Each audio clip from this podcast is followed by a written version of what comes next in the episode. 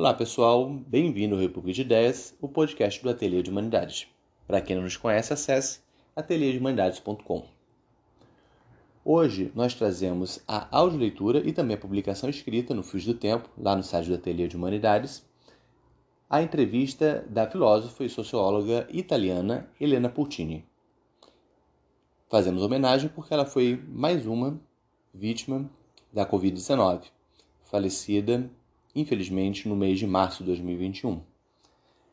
No final do ano passado, ela deu sua última entrevista ao dossiê A Pandemia e o Mundo Complexo Global, Pós-Colonialidade e Solidariedade em Perspectiva, no, na revista de estudos antilitaristas e pós-coloniais, Reales. Esse dossiê foi organizado por Paulo Henrique Martins, Amoraba Oliveira, Silvia Cataldi e André Manelli. Em homenagem a Helena Puccini, publicamos essa entrevista com áudio leitura e também no site do Ateliê de Humanidades. A áudio leitura das perguntas é feita por mim mesmo, André Manelli, e as respostas foram feitas na excelente leitura e voz de Lisete Vale, pesquisadora do Ateliê de Humanidades.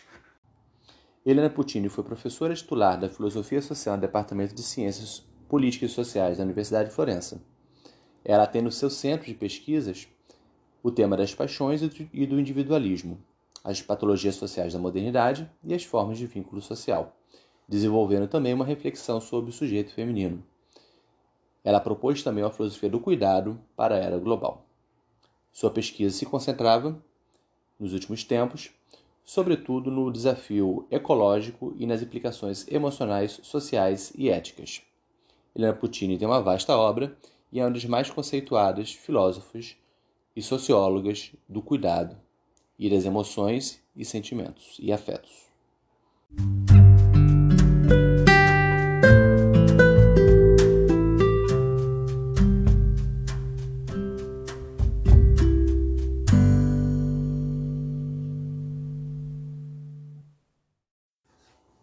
Primeira questão. A temática do cuidado está muito presente no seu trabalho e é enfrentada de forma polissêmica, ou seja, contemplando as diferentes imagens e interpretações que as práticas de cuidado apresentam às pessoas envolvidas. Em sua opinião, que perspectivas anti-utilitaristas poderíamos ver em relação às práticas de cuidado no mundo pós-pandêmico de Covid-19? Sim, desde que me apaixonei por esse tema, Sempre considerei o cuidado como um modo de viver, uma forma de estar no mundo e de se relacionar com os outros, com o poder de subverter o modelo hegemônico de individualismo. Refiro-me em particular ao meu cuidado para com o mundo. Não é por acaso que o cuidado foi redescoberto pelas mulheres, a começar por Carol Gilligan, In a Different Voice, como algo precioso e vital que o pensamento moderno efetivamente removeu, desvalorizou, confinando-o ao privado. Uma ideia diferente de sujeito pode ser fundada no valor do cuidado. É possível opor à figura do homo economicus, utilitarista e instrumental, um sujeito pensado prioritariamente em relação ao outro. E por isso este sujeito deve possuir os dois requisitos fundamentais do cuidado: não apenas uma disposição afetiva que o torne capaz de atenção, a forma mais elevada de generosidade, como notou Simone Will, e de empatia, a capacidade de se colocar no lugar do outro. Mas também, gostaria de acrescentar, ele deve ter uma abertura ao compromisso que se traduz na prática cotidiana de cuidar. São dois requisitos, ou melhor, duas qualidades que se nutrem não de um altruísmo genérico e talvez utópico, mas daquilo que eu gostaria de definir como consciência da vulnerabilidade.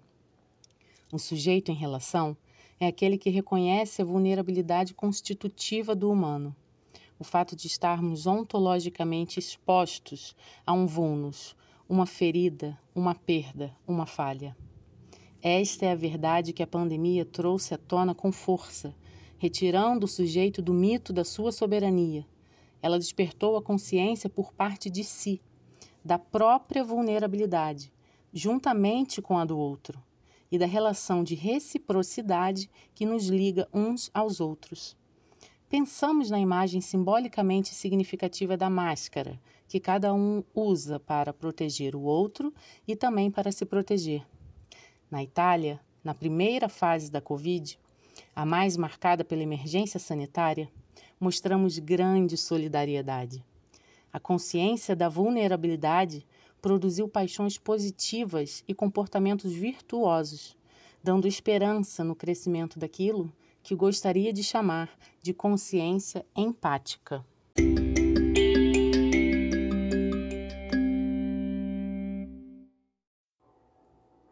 Na América Latina, alguns estudos analisam a relação entre o dom e aquelas outras dimensões relacionadas com empatia, compaixão e gratidão. Estes três conceitos que estão muito presentes em suas reflexões como filósofa política. Em sua opinião, em que medida esses três conceitos foram modificados pelas novas formas de subjetividade impostas pela pandemia? É exatamente a isso que me refiro quando falo de paixões positivas. A modernidade nos deu uma visão predominantemente negativa das paixões, como aquilo que gera desordem, caos, egoísmo, destrutividade. Sem querer negar este aspecto, convém sublinhar a sua ambivalência, no fato de existirem também paixões positivas, poderosas forças motivacionais que, como diria Martha Nussbaum, upheavals of thought, produzem uma expansão do self, uma ruptura das fronteiras autorreferenciais, utilitárias e narcisistas do self. As paixões positivas são aquelas que testemunham, em primeiro lugar, um desejo de vínculo, aquele desejo profundo que também, sobretudo, atua na prática de doar. Gosto de chamá-las de paixões empáticas pois a empatia, ou seja, a capacidade de participar da experiência e vivência do outro, é seu ingrediente básico. Não há dúvida de que a generosidade, a compaixão, a gratidão, inspiradas, como disse, no reconhecimento da vulnerabilidade mútua, desempenharam um papel extraordinário durante a pandemia. Jovens que faziam compras para os idosos, mães que acolheram os filhos dos outros, pessoas que animavam os doentes, netos que via Skype alegraram os dias solitários dos avós, mas, acima de tudo, via explodir a sensação de algo que acreditávamos ter desaparecido em nossa sociedade, atravessada por uma reivindicação de liberdade muitas vezes incompreendida e ilimitada, a saber, a gratidão. As canções e palmas das varandas das casas, em agradecimento aos médicos e enfermeiras, atestam a consciência de que não podemos fazer sozinhos, que somos interdependentes e que estamos dispostos a receber as dádivas de quem pode até salvar nossas vidas sem hesitação ou desconfiança. Infelizmente, é triste admitir, tudo isso parece ter se evaporado após o fim do bloqueio, lockdown, quando a explosão do hedonismo e da irresponsabilidade parece ter apagado a memória do mal e confirmado a fragilidade e a natureza provisória do bem. Apostamos, portanto, em nossa capacidade de fazer com que comportamentos e práticas duradouros nasçam na contingência de uma experiência extrema. Talvez aprendendo a cultivar emoções positivas.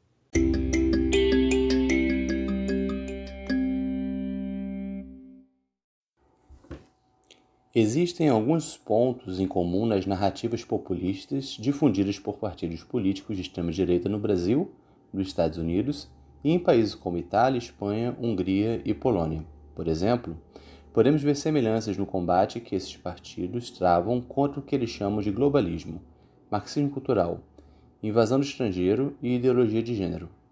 Na sua opinião, como os estudos sobre dom e emoções podem colaborar para o fortalecimento dos valores democráticos diante desse cenário de tanta intolerância, racismo e xenofobia em que vivemos hoje?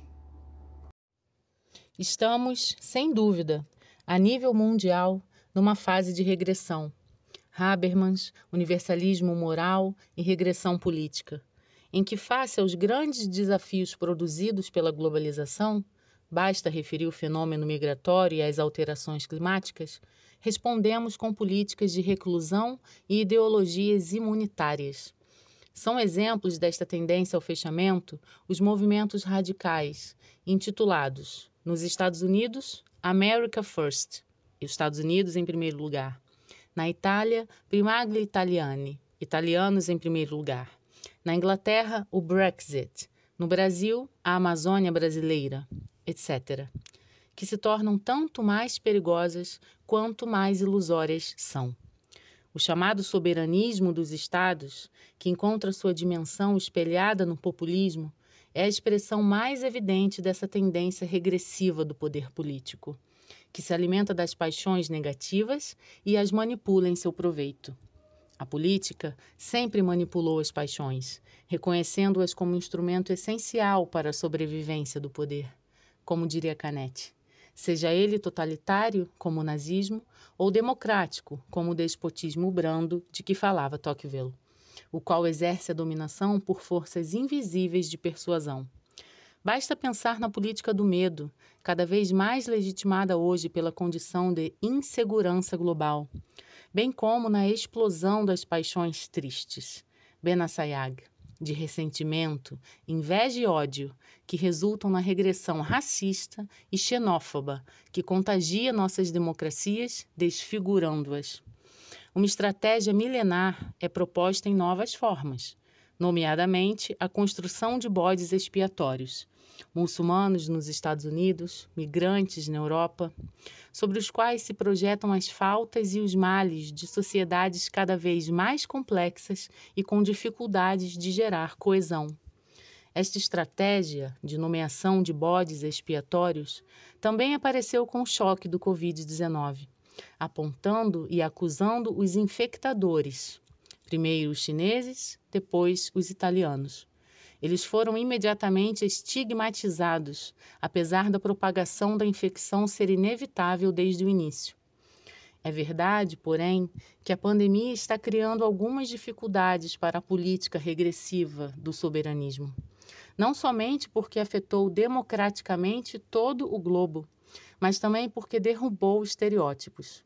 O norte da Itália, mais industrializado, foi mais infectado do que o sul veio à tona com força a ridícula e culposa ineficiência de líderes poderosos como Donald Trump e Boris Johnson. E numa outra direção, produziu até mesmo alguma manifestação inesperada de solidariedade. Como vemos, com todas as suas limitações, também nas escolhas financeiras da Europa.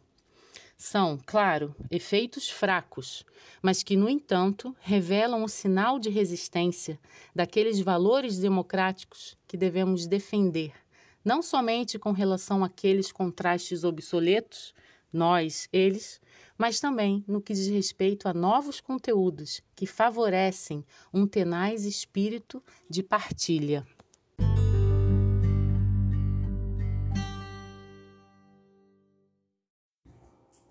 Neste período de crise global da saúde, paralelamente ao encontro com a morte e ao encontro com a dor, assistimos muitas ações caracterizadas pela excedência, que podemos reconhecer como dom incondicional ou amor social, movidas por indivíduos, grupos e instituições. Como você acha que esse tipo de ação social fundamentada na excedência pode criar a base para uma nova sociedade? Felizmente, como mencionei acima, observamos que desde o início da pandemia não faltaram testemunhos de solidariedade, generosidade e partilha, exatamente porque as experiências de vulnerabilidade e medo nos sacudiram e nos tiraram da indiferença hedonista de nossa condição pós-moderna, despertando nossas paixões empáticas.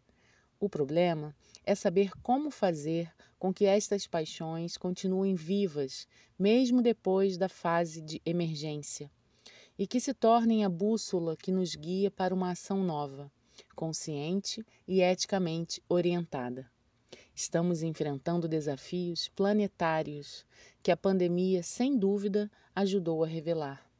Primeiro, temos o desafio social da desigualdade, Embora seja verdade que todos nós sofremos o trauma do sofrimento e da doença, a perda de nossos entes queridos e os efeitos depressivos do isolamento, nem todos sofremos as mesmas consequências no nível econômico. Os marginalizados, os pobres, aqueles que vivem de empregos precários, foram atingidos com muito mais força, a ponto de temer pela própria sobrevivência, ou mesmo foram condenados ao ostracismo, como portadores do contágio, como vem acontecendo há meses na Itália com os migrantes. Em segundo lugar, temos o desafio ecológico de evitar a destruição do planeta que está em andamento desde os anos 70 do século passado e que vem sendo encoberta por mentiras. Aqui, neste processo de destruição ambiental, a Covid-19 aparece como uma espécie de ensaio geral dramático, causado pelo spillover, este salto de espécie produzido pelos sempre mais devastantes desflorestamentos, na Amazônia e não somente. Fez de nós, ironicamente, vítimas de um morcego. Este ensaio geral é ainda mais agravado pela poluição atmosférica que reina em nossas metrópoles. A pandemia, portanto, representa paradoxalmente uma chance que devemos aproveitar. A solidariedade, o amor pelo mundo devem se tornar as forças motrizes para mobilizar a indignação e as paixões de luta, como assim chamaria Michael Walzer contra as grandes potências globais e contra um capitalismo predatório que agora incorpora a face totalmente deformada do Homo economicus.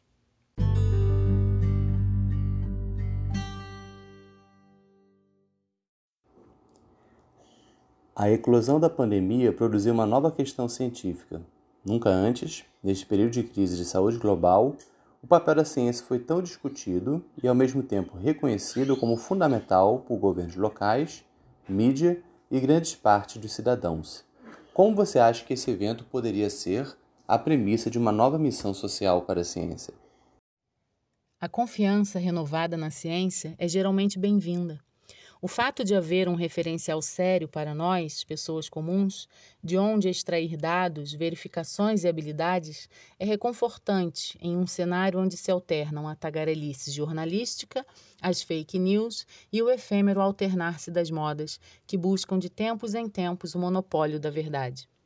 Mas uma primeira pergunta surge: por que confiamos na ciência apenas quando o mal extremo e repentino irrompe, como o Covid-19?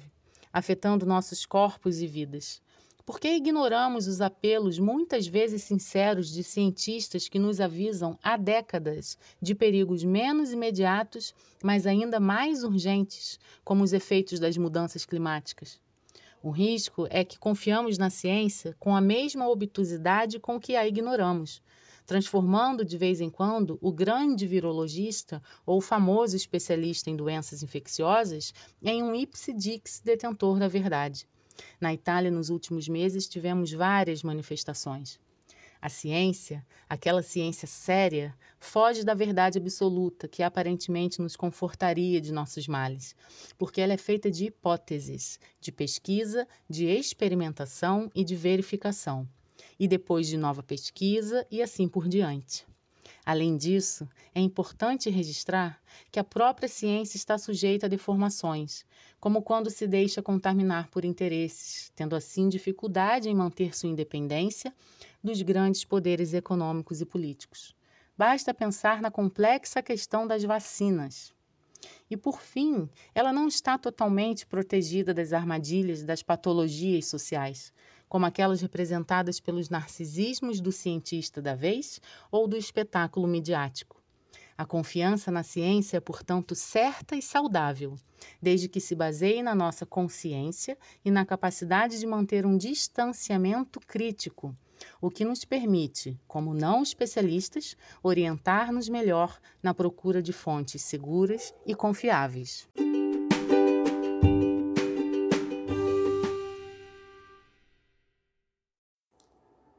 Sexta e última questão. A crise global da saúde também trouxe à tona a crise ecológica e a importância de cuidar do mundo. Sabemos que é um assunto particularmente importante para você. Que contribuição podemos dar para uma mudança radical como cidadãos e cientistas sociais em vista de uma mudança radical? Como já mencionei, existe uma estreita ligação entre a pandemia e a crise ecológica, que gostaria de definir como desafio prioritário do nosso tempo. Como tem advertido o Papa Francisco durante anos e a partir da encíclica Laudato Si. O fato é que a urgência da crise ecológica está estritamente interligada com os grandes desafios sociais, econômicos, políticos e morais, planetários, sobre os quais estamos falando. O Covid-19 é o primeiro, infelizmente global, efeito de uma exploração insensata da Terra por um capitalismo predatório desprovido de qualquer olhar de médio ou longo prazo e que está drenando os recursos do planeta por puro lucro, colocando em risco o equilíbrio homeostático da biosfera, que garante a permanência da vida em todas as suas formas. Entramos totalmente no que se chamou a era do antropoceno, na qual a ação humana atingiu seu poder máximo e, ao mesmo tempo, caiu no perigo da autodestruição e da destruição do mundo vivo. O Observatório Mundial do Clima, o IPCC, nos deu menos de 10 anos para reverter a tendência. Ainda assim, a tendência de remover, de negar a possível catástrofe ecológica ainda prevalece. É verdade que a pandemia parece ter abalado, ao menos parcialmente, as consciências e que o medo pode funcionar como a paixão do limite, a partir do qual pode surgir o despertar do sentido de responsabilidade como Hans Jonas, o princípio da responsabilidade, adivinhara no século passado. No entanto, como já vemos face à euforia generalizada de um rápido e obtuso regresso à normalidade, não basta o medo, não basta consolidar a mudança, combater o individualismo e a ganância, a obsessão pelo lucro que tudo devora, a cegueira do hedonismo e da indiferença.